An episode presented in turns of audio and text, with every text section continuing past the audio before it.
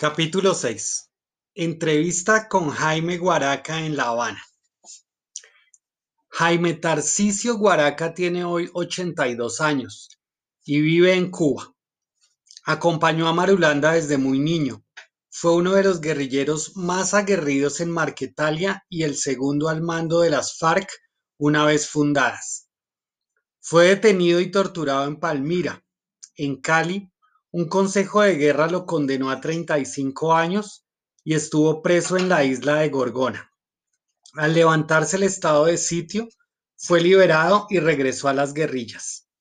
Hizo parte del secretariado durante las conversaciones de Casa Verde entre el gobierno de Belisario Betancourt y la coordinadora guerrillera Simón Bolívar. Lo entrevisté en La Habana y comenzó así la conversación. Jaime Guaraca, primero quiero saludar al vilipendiado y sufrido pueblo colombiano. Alfredo Molano, cuéntenos de sus orígenes, de sus padres, de su niñez. Mi padre fue campesino de Natagaima, que de joven pagó el servicio militar y cuando terminó se casó con mi madre, que era de San Luis, ambos tolimenses, medio indígenas pijaos. Se fueron a tumbar monte a punto de nombre Las Mercedes, municipio de Santiago Pérez. Abrieron una pequeña finca de la que se abastecieron para abrir otra mejora que llamaron San Isidro. Ahí nací yo. Se cultivaba especialmente café, maíz, frijol y se sembraba pasto para criar ganado. Cuando mataron a Gaitán oímos la noticia en el radio de un viejo liberal. La gente venía ya asustada porque los gallos cantaban a las ocho o nueve de la noche y eso era señal de malas noticias. Va a haber muertos. ¿Y cómo comenzó la violencia? Apenas mataron a Gaitán, el Partido Liberal dio la orden de que todos los reservistas se presentaran en Santiago Pérez porque Mariano Espina, el presidente, ordenó armar a los conservadores en muchas regiones del país. A la estrella llegó un contingente de policía y de godos civiles armados. Al otro día mataron tres colonos a puro machete y les pelaron el cuero de la cara. Vino el saqueo, quemaron la escuela, el pueblito mismo y recogieron reses, caballos y mulas. La vereda quedó desolada. Quemaron nuestro rancho, Muchos vecinos pegaron para Bilbao, para los lados de Herrera, porque se oyó el rumor de que por allá se estaba organizando algo. Y fue verdad, don Gerardo Loaiza, primo de Manuel Marulanda, estaba organizando la guerrilla liberal. Mis hermanos, como muchos vecinos de la estrella, comenzaron en el comando de los Loaiza. En el año 49 se organizaron comandos en la estrella, Peñarrica, San Miguel y el Paujil, comandado este por Ciro Trujillo. Las armas eran escopetas de Fisto, una que otra cápsula y muy contadas veces una carabina 22.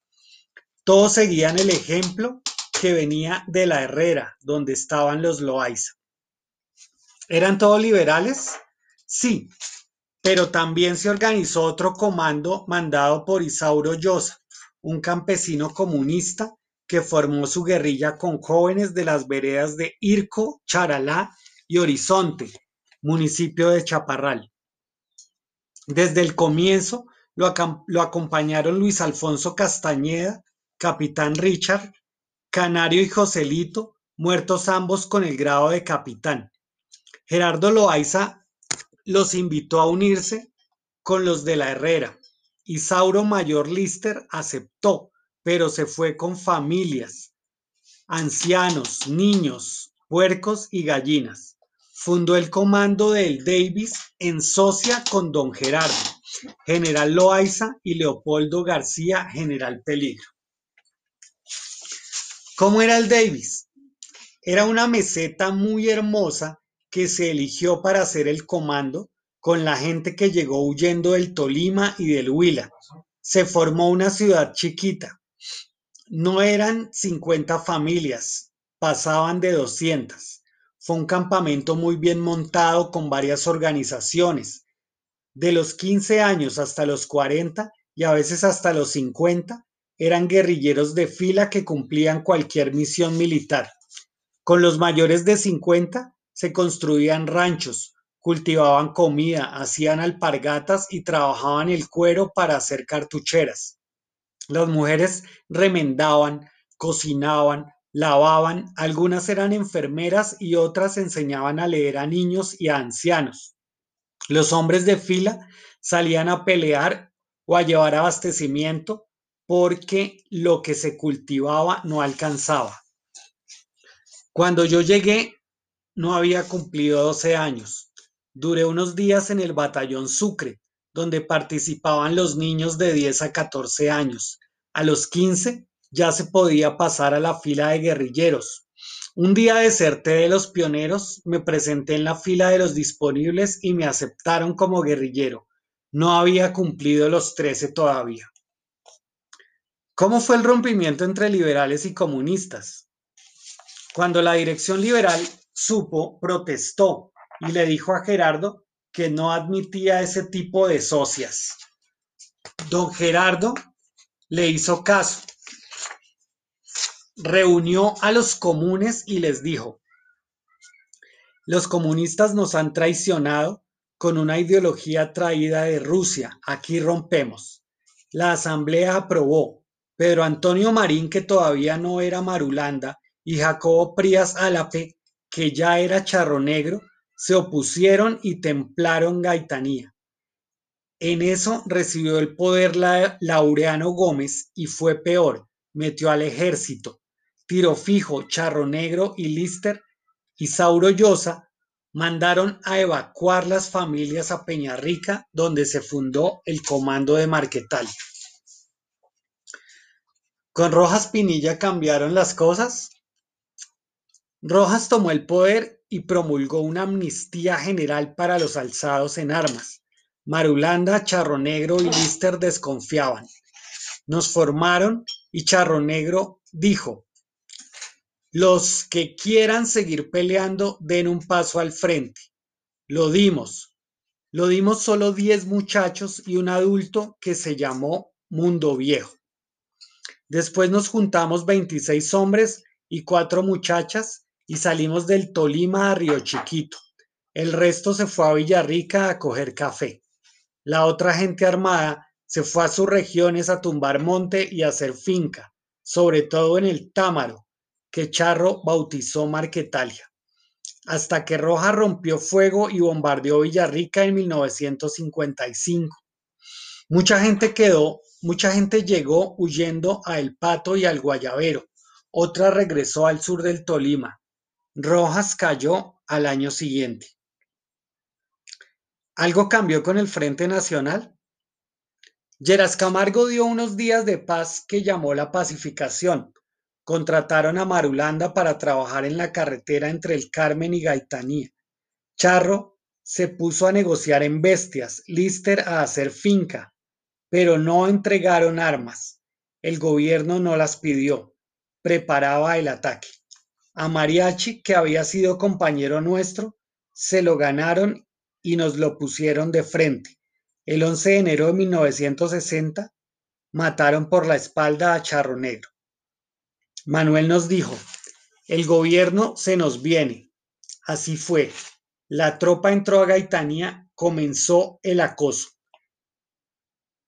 El ejército se emboscó en los caminos, amanecían, rodeó casas, instaló un mortero y nos intimidaba a bombazos. Después metió la acción cívico-militar a sacar muelas. Hicieron un censo, apuntaban hasta las gallinas. Marulanda, al ver reducido el espacio a comienzos de 1961, preparó un grupo de muchachos en el arte militar para convertirlos en guerrilleros a ese grupo entró Miguel Pascuas, por primera vez financiados por la regional del Partido Comunista.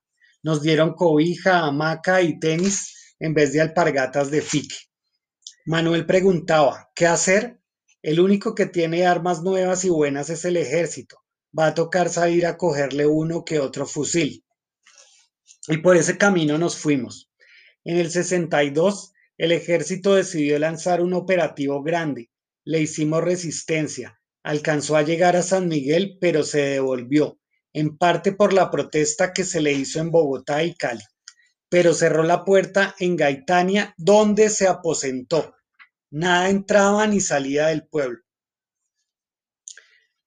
¿Cómo fue la operación de Marquetalia? El 25 de julio de 1961, Álvaro Gómez Hurtado, el hijo de Laureano, habló de las repúblicas independientes que en realidad eran comandos que tuvo la guerrilla en las dictaduras de Mariano Ospina Pérez, Laureano Gómez, Urdaneta Arbeláez y Rojas Pinilla. En marzo del 62 comenzaron los operativos, en abril ya estábamos esperándolos. Hubo que evacuar la población civil que era nuestro problema y quedamos solos. Fue un lío muy tremendo convencer a las mujeres para irse. No querían, tenían razón. No era justo perderlo todo después de haber ayudado a trabajar la tierra para hacer finquita durante cinco años. La resistencia se hizo con 48 varones y cuatro mujeres. De esos no estamos vivos sino tres. Miguel Pascuas, Jaime Bustos y quien le habla. La evacuación civil terminó en mayo. El 18 a las 11 de la mañana, el reporter ESO de Caracol anunció que Guillermo León Valencia, el presidente, había dado la orden de comenzar la operación Marquetalia con 16.000 hombres del ejército. El 27 de mayo se inició la pelea por el camino indígena de la Suiza, con un grupo de seis compañeros que nos habían asignado de tener la entrada por los márgenes del río Atá. Nosotros dimos la primera pelea y a mucho honor. Yo disparé el primer tiro. Después hubo varios combates hasta que llegamos al alto de Socorreño y se produjo el desembarco de tropas en los helicópteros al ladito de Marquetalia. Nosotros estábamos ahí con Isaías Pardo, dijimos, no tiene sentido seguir aquí, ya se toman Marquetalia. Entonces cruzamos el río Atá y fuimos a buscar a Manuel al alto de Trilleras. Esa noche nos dijo, a dormir, porque es la última noche que vamos a dormir en casa. Al otro día, a las 5 de la mañana, él ya tenía organizada una emboscada y le ordenó a Isaías, hágale camarada. Estuvimos tres días esperando la tropa hasta que entró en la emboscada. La pelea empezó a las 9 de la mañana y a la orden de retirarnos de las trincheras se dio a las seis de la tarde. El ejército no pudo recoger ni sus heridos ni sus muertos. Más adelante, Isaías había preparado la Anastasia, una bomba de gran poder que Marulanda mandó a estallar al paso de los soldados. Se les hizo mucho daño. Nos bombardearon y de ahí nació la viruela negra, que nosotros llamamos espuela de gallo.